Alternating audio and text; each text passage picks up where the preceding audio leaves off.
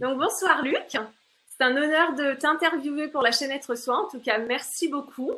Pour celles et ceux qui ne euh, te connaissent pas, euh, tu es médecin et euh, tu t'es formé à de nombreux outils tels que l'acupuncture, l'homéopathie, la sophrologie, la phytothérapie, la PNL, la diététique, la micronutrition et j'en passe parce que tu t'es formé à, à beaucoup d'approches. Et pour compléter le tout, donc tu as obtenu un, un diplôme universitaire en, cancérologie. Donc j'ai envie de dire quel parcours. Je trouve que c'est pour un médecin, c'est un parcours qui est euh, plutôt atypique. Et euh, moi, ce qui m'intéresse, c'est de comprendre comment tu es passé de, la médecine conventionnelle à la médecine euh, naturelle, ayant exercé pendant plus de 20 ans là-dedans. Est-ce que tu as expérimenté à un moment donné les limites de, de la médecine classique? Euh, voilà, quelle a été en fait ta prise de conscience qui t'a amené à t'ouvrir à cette médecine naturelle et à te former à, autant d'approches? Bah, Écoute, euh, merci Corinne. Euh, que de questions dès le départ, mais je vais tâcher de répondre à toutes. et d'abord, bonjour à tous et à toutes et heureux d'être là parmi euh, je vois, dans cette présentation, je vais faire simplement deux petites retouches. Euh, la première retouche, c'est que je j'étais médecin. Maintenant, je, je n'exerce plus, donc je suis toujours diplômé en, en médecine, docteur en médecine, ça c'est clair, mais je, je n'exerce plus. Donc on n'utilise plus beaucoup ce terme de médecin dans ce cas-là. Et l'autre chose, c'est que j'ai un diplôme en cancérologie, mais en cancérologie clinique, c'est-à-dire que je ne suis pas cancérologue, c'est que j'ai une, une, compétence en cancérologie, c'est un diplôme universitaire que j'ai passé dans un, à l'hôpital Villejuif en France, mais mais c'est c'est pas c'est pas la spécialité cancérologue. Alors pour répondre à ta question brièvement, bah tu sais. Euh, euh, souvent quand on est jeune, quand on fait ses études, euh, bah, on est toujours imprégné par ce qui ont été, ce que sont nos parents. Et je dirais que je pense que si j'en suis là, c'est parce que mes, mon père comme ma mère ont chacun donné leur élan. Le premier, le premier était mon père, euh, qui était médecin et qui était parmi les premiers acupuncteurs en France. Parce que pour monter carrément dans les années 60, euh, il n'y avait pas grand acupuncteur et c'était parmi les premiers. Et c'est lui qui m'a qui m'a ouvert euh, vraiment les yeux sur tout ce qui était terrain, médecine, médecine prise prise de la de, de, du patient dans sa dans sa globalité, tout en me disant toujours, surtout Luc, tu fais pas médecine. Mais vous savez, vous connaissez les ados, il suffit qu'on leur dise ne fais pas ça pour que. Et puis d'un autre côté, ma mère, ma mère, elle m'a montré beaucoup de côté altruiste, beaucoup de côté de la compassion, et puis en plus, elle a été touchée par un, grave cancer, euh, une grave récidive de son cancer du sein, je dirais, à euh, la fin de mes études de médecine. Et donc euh, là, bah, comme j'étais, j'étais dans les hôpitaux à ce moment-là, donc j'ai pu la, diriger à droite à gauche sans problème, et j'ai vu tout toute la compétence de tous les services qui pouvaient, de tous les personnels hospitaliers, mais j'ai vu aussi les limites. Et donc, euh, ben, je me suis dit, il faut absolument euh, trouver d'autres choses qui vont compléter, qui vont apporter ce que la médecine n'a pas. Elle est toujours incontournable, la médecine conventionnelle, surtout dans les maladies graves comme, euh, comme le cancer, parce que c'est la seule qui est montrée démontré euh, son efficacité, mais seulement les autres médecines ont aussi un élément extrêmement important et non pas des petits strapontins, je dirais, ils ont une place importante. Le seul problème, c'est comment le Alors c'est vrai, j'ai commencé euh, en même temps que je finissais euh, euh, mon internat euh, et j'ai commencé à me faire passer mon diplôme d'acupuncture et, je, je, suivais aussi mes formations en homéopathie, en sophrologie, etc. Et ce qui est amusant, en fait, c'est que ça a été aussi un autre déclic que j'ai compris bien plus tard. C'est qu'en fin de compte, quand on regarde bien, un, l'acupuncture, eh bien, l'acupuncture, j'étais déjà dans l'énergie. On m'apprenait comment circule le chi, etc., dans les méridiens. J'étais déjà dans l'énergie. L'homéopathie, on me montrait l'importance de l'information. L'information, donc j'étais vraiment dans la médecine informationnelle, et qui est l'essentiel au niveau, au niveau des traitements. Et tant qu'à la sophrologie, ben, qu'est-ce que c'était? C'est qu'on me montrait la force, la puissance de la pensée, parce qu'en fin de compte, le sophrologue, lui, ne fait qu'accompagner son patient, le diriger éventuellement, mais, euh, mais lui ne fait rien d'autre que ça. Et ce qui est déjà très bien, mais ce n'est pas, c'est pas lui qui va faire les actions sur le corps, c'est l'esprit du patient. Et donc ça, c'était aussi un deuxième, un deuxième euh, prise de conscience. un troisième niveau aussi, c'est que j'ai toujours été euh, très admiratif quand j'étais gamin pour toutes ces personnes, ces magnétiseurs, ces rebouteux que je voyais à droite, à gauche et qui avaient pignon sur rue et qui avaient plein de gens qui venaient les voir et qui ne soignaient qu'avec les mains. Wow, mais c'est génial ça quand même.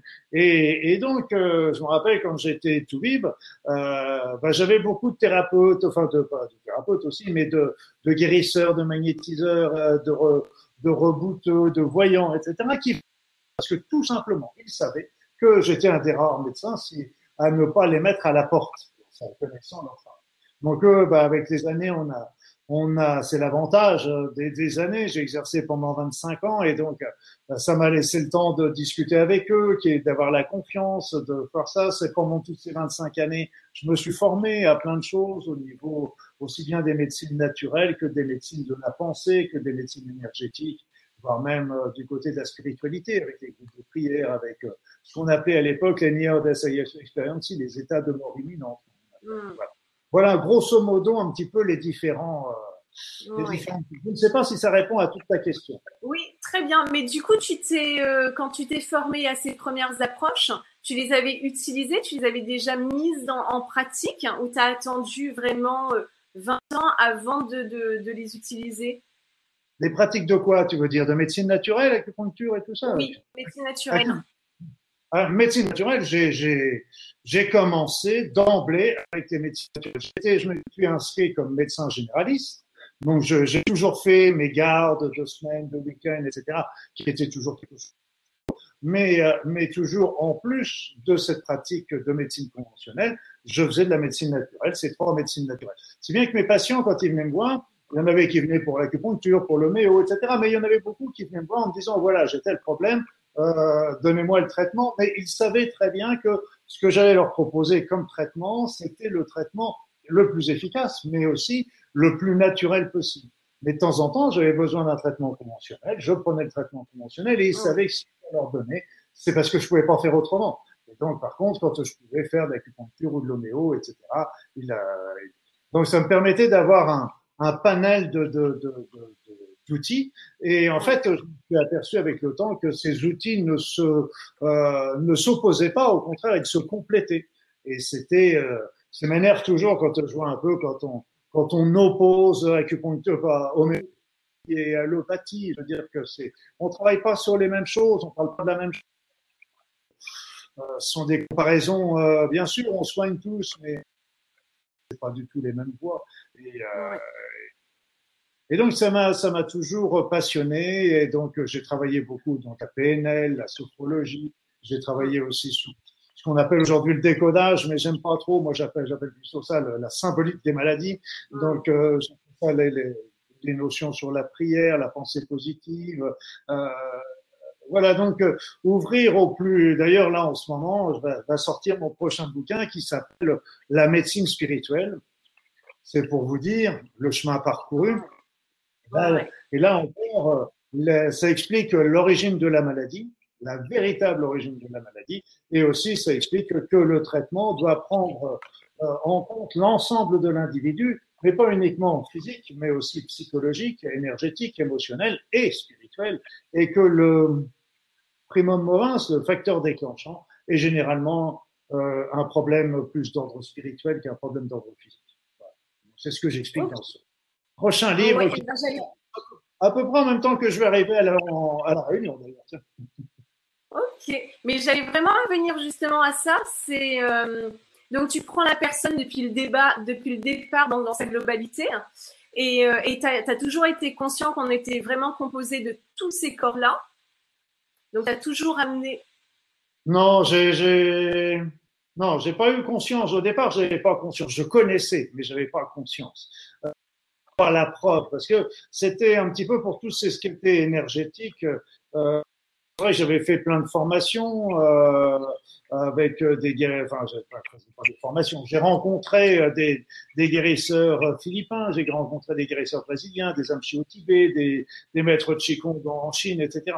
Donc, puis bien sûr, nos guérisseurs, nos robots euh, par par rapport chez nous, nos barreurs de feu. Et donc, je connaissais les techniques, mais je ne me suis pas autorisé à les pratiquer parce que, tout simplement, je ne savais pas ce que je faisais exactement.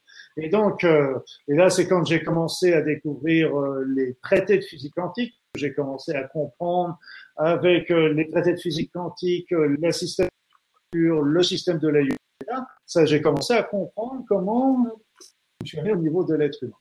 Mais ça ne me suffisait pas encore. Il a fallu que je ressente les corps avec mes mains, avec avec mon être, pour commencer à considérer qu'ils que, qu'ils existaient, etc. Et puis après, de fil en aiguille, bah, c'est tout ce qui change qui bouge, et c'est pour ça que tout bouge et tout change aujourd'hui, et c'est ça qui est génial, ça change avec une vitesse extraordinaire, et c'est pour ça que d'ailleurs, euh, en 2018, je fais des nouveaux stages, bon, je garde toujours la même ossature que mes stages précédents, c'est clair, mais avec des nouvelles techniques qui vont être ajoutées, et des nouveaux outils, parce que euh, je pouvais pas rester avec les anciens maintenant qu'il y a des outils qui sont encore plus rapides, plus efficaces, plus performants c'est quelque chose, on vit une époque extraordinaire. On vit une époque extraordinaire. Parce que même sur le soin énergétique, ça bouge comme c'est pas possible. Oui. Alors du coup, bah, vu que tu parles de, des nouveautés de, de stage de 2018, est-ce que tu peux un peu en parler, hein, dire ce que vous allez faire, ce que vous allez euh, aborder? Moi, j'ai vu un peu le programme qui est dense et qui a l'air vraiment génial sur l'harmonisation des chakras, nettoyage énergétique, la respiration, méditation. Là, je vous dirais, si vous voulez pas, pas être, euh, si vous voulez pas, si vous ne voulez pas changer, euh, ne venez pas au stage. par contre, le stage nous oblige à bouger, nous oblige déjà, ça va, ça change. Il y a toujours, il y a beaucoup de gens qui me disent, il y a un avant le stage et un après le stage, parce que d'un seul coup, on va prendre conscience d'une autre réalité et peut-être entre guillemets, pour moi, de la réalité, avec la réalité sur le plan énergétique, etc. Le but est que ça s'adresse à tous. Il n'y a pas de, il n'y a pas de prérequis. On peut être thérapeute, médecin, euh, on peut être euh, rien du tout. Euh, je veux dire père, père grand-mère, mère, etc. Il n'y a aucun prérequis à avoir pour venir à ce stage. Le but est par contre de vous faire ressentir l'énergie pour commencer, mais ça, ça va très très vite. Et, et mais c'est surtout de vous apprendre à faire des soins énergétiques. Et je dirais que le but est déjà, au cours du stage, que même déjà dans les deux, trois premiers jours, que vous soyez capable de faire une consultation qui va consister à lever les blocages, vider les énergies usagées, équilibrer les chakras, relancer la circulation, couper les liens énergétiques, etc travailler sur les entités, etc. Donc tout ça, c'est la première partie. La deuxième partie, alors là, vous avez avoir une foultitude d'outils euh, qui sont un peu le fruit justement de mes expériences et de mes formations passées avec le magnétisme crânien où on travaille sur le MRT, on va travailler sur les techniques de la doigt de but, la grande reconnexion, le mouvement primordial qui est absolument extraordinaire parce que rien qu'avec ce mouvement, on est capable de replacer des vertèbres, des os et des articulations. On va travailler sur l'enfant intérieur, et donc, euh, si vous voulez, c'est que et plein, euh, plein d'autres euh, outils que, que avec la repolarisation du corps, avec avec le travail, on va travailler sur les codes, on va travailler sur le ressenti. Donc, il y a plein de d'outils qui vont être là pendant pendant cette deuxième partie. Et, et après ça, chacun prend ce qu'il veut. Si vous prenez tout, c'est bien. Si vous prenez pas tout, c'est bien. Chacun chacun fera comme il veut. C'est c'est plus qu'une découverte c'est apprendre à le faire. C'est pas une découverte d'eux, c'est pas à la découverte d'eux, c'est vraiment, par exemple, le magnétisme, vous savez tout à fait pour pratiquer une séance de magnétisme crânien à la fin de, de, de, ça. Donc le truc, euh, c'est que ce soit pratique. Et puis, comme on travaille toujours, on est toujours euh, euh, travaillant les uns sur les autres, eh bien évidemment, avait les blocages, travailler sur nos chakras, travailler sur notre enfant intérieur, etc. Tout ça, ça nous oblige, à, ça nous fait changer. Et c'est pour ça qu'on est on n'est pas tout à fait le même à le début du stage qu'à la fin. Et je dis bien on, parce que ce qui se passe dans la salle, c'est moi, parce que je suis, je fais partie de la salle. Oui. Voilà, c'est un petit peu tout le. Et là, comme comme il y a des nouveaux outils, comme les ils sont de plus en plus rapides, moi, ils sont de plus en plus rapides. Et là, bah, je me suis dit, bah, je vais arrêter euh, parce que l'année dernière, je faisais encore le stage de cinq jours plus un stage de perfectionnement. Là, j'ai noué un petit peu, lié un petit peu ces deux, ces deux stages pour, pour donner des outils à chacun qui sera encore plus rapide et ça donne des consultations qui, qui vont se faire. Euh, et on voit les Et ce qui est génial, c'est justement, c'est qu'il faut pratiquer. Et, et souvent, c'est les patients qui nous redonnent après ça notre confiance en nous, en nous donnant les informations. Oh, ça m'a fait du bien, je me suis senti bien, j'ai senti une douleur, etc. Donc là, ça, ça nous conforte et ça nous aide à, à aller toujours plus loin. En fait. Oui. Et, et, du coup, pour, euh, pour terminer, est-ce que hum, vous diriez que la, la maladie est liée à un désordre énergétique? Euh, la maladie est liée, y a toujours un désordre énergétique au départ euh, de la maladie. Donc, euh, il y a toujours. Après, je dirais, non, je vais moduler quand même une toute petite chose. C'est que là, dans, dans l'énorme majorité du temps, il y a une, euh, il y a un blocage énergétique au départ. Parce qu'après ça, il peut y avoir aussi des maladies qui soient plus des maladies séquelaires, des maladies euh, comme après une hépatite virale, comme après un accident, un, un traumatisme, enfin, des, des, des polyfractures, etc. Mais de toute façon, que ce soit la cause ou la conséquence, de toute façon, il y a toujours un blocage énergétique et en levant le blocage énergétique, euh, libérer l'organe. Et donc, euh, si on remonte les énergies, si on vide les énergies usagées, si on ouvre les chakras, etc. Donc ça, c'est vraiment euh, un élément qui pour moi est essentiel. Et ça, je rejoins là-dessus d'ailleurs euh, les médecins chinois, parce que c'est vrai que le blocage énergétique arrive, à mon idée, c'est opinion, j'en cache que rien, mais je pense que le, le, blocage énergétique est antérieur à la maladie dans 95 à 98% des cas. Les maladies séquelaires, c'est quand même plus limité, je dirais, heureusement. Et, euh, je rejoins moi qui, qui disait que bah, qu'il faut toujours voir la personne quand elle est bien portante pour regarder si elle n'a pas parce que ce, et lui enlever le blocage, parce qu'on sait que si elle garde ce blocage énergétique, tôt ou tard, elle va déclencher une maladie. C'est pour ça qu'on a, on a, moi, je quatre grandes sortes de patients consultés. Il y avait les patients pour les problèmes physiques, euh, j'ai mal aux genoux, j'ai mal au foie, etc. Euh, et puis il y a les patients pour l'ordre psychologique, anxiété, déprime, etc. Après ça, il y a les personnes qui venaient pour la prévention des maladies, un petit peu comme ce que je viens de dire.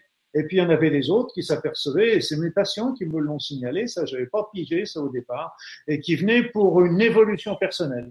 Parce qu'ils s'apercevaient que quand on levait un blocage, on levait un choc émotionnel, et ça libérait en même temps, les libérait sur leur chemin de vie. Alors, si on interroge en plus l'enfant intérieur et tout ça, eh bien, ça leur donnait des informations pour poursuivre leur route. Et là, ils sentaient très bien que la levée des blocages énergétiques, lever les lever sur le plan psychologique, et ça leur permettait de, de d'évoluer d'une manière extraordinaire.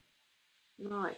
Mais c'est un message qui est quand même important et qui est euh, différent de ce qu'on peut voir ou entendre de, de, des médecins qui, qui font que de la médecine euh, classique, c'est que là, il y a, y, a, y a, une cause derrière la maladie. Mmh. Et on est, on est responsable aussi de ça. Donc c'est à nous, si on s'est créé notre maladie, on peut aussi se la décréer. Oui, exactement. Guérir nos maladies. C'est même pas se la créer, euh, pour moi, au départ, et euh, cette souvent de l'être, ça va se traduire aussi par les conduites un petit peu sur l'alcool, sur le tabac, sur la mauvaise alimentation, sur la sédentarité. Tout ça, c'est ça, ça souffrance de l'être. Donc les, même l'alimentation, le tabac, tout ça, ce ne sont que des outils, ce ne sont pas des causes. Et euh, donc il faut toujours remonter beaucoup plus loin parce que c'est c'est justement là ce que j'ai fait avec la médecine spirituelle pour remonter à l'origine première. Parce que tant qu'on reste euh, sur uniquement sur le plan physique, ils ont raison. L'alimentation, etc., le tabac va déclencher des cochonneries au niveau de la santé. On est d'accord. Mais seulement pourquoi on a, on a cette mauvaise alimentation, etc. Pourquoi on a ce tabac? Et donc il y a des, il y des déséquilibres énergétiques. D'où vient cette énergie ah, il y a des, il y a des, il y a un mal de vivre, il y a un défaut d'aspiration. On n'écoute pas ses aspirations. Oui, d'accord. Et qu'est-ce que, donc là, il faut toujours remonter plus loin. Et je pense que, et ça, je n'engage toujours que moi, c'est que on explique très bien les maladies sur le plan physique, mais tant qu'on n'aura pas compris la maladie sur le plan symbolique, mais c'est pas uniquement comprendre, c'est que là, j'insiste beaucoup là-dessus, c'est que la compréhension est une chose, mais c'est que ce qui est important, c'est de comprendre et être prêt à changer en fonction de cette compréhension. C'est le changement que nous impose la maladie. C'est pour ça que euh, la maladie, quelque part, euh, euh, elle, elle est là pour nous remettre sur la route qu'on n'a pas qu'on n'a pas voulu entendre. Et on a eu plein d'autres appels auparavant avec des choses qui étaient plus mignonnes, moins, moins dures, avec des situations peut-être conflictuelles, mais rien beaucoup moins grave que peut être une maladie. Et pour que ça passe au stade, il y en a un qui disait un jour, ce qui ne s'exprime pas s'imprime. Mais Je ne sais pas qui c'est, je suis désolé de le croire connexionnellement, mais, euh, mais il avait raison. Parce que ce qu'on ne solutionne pas euh, psychologiquement va finir par s'imprimer dans le corps. Donc c'est vrai que ça rejoint un petit peu ce que tu disais, Corinne, c'est que bah, si, si on arrive à solutionner, si on sait si quelque part la, la souffrance de l'être a créé cette maladie, c'est pour un rappel à l'ordre, mais c'est pas pour un rappel à l'ordre, c'est pas une punition, c'est pas une culpabilité, c'est rien de tout ça. C'est au contraire pour dire à la personne attention, t'es pas sur ta route, il faut reprendre ton chemin de vie. Et alors, si on reprend son chemin de vie, quelque chose de très agréable nous arrive, c'est que si on prend notre chemin de vie, bah, c'est qu'on est de nouveau dans le bonheur. C'est pas mal comme programme. Ça sera le mot de la fin. Merci beaucoup en tout cas. Merci Corinne, et puis je suis désolé, je suis toujours un grand bavard. Non, non, bah c'est bah passionnant, donc je suis ravie de cet échange. Merci beaucoup. Hein. Merci Corinne, merci à tous. Et comme on dit en Polynésie, nana, ça veut dire au revoir. Nana, à bientôt. À très vite, à la réunion.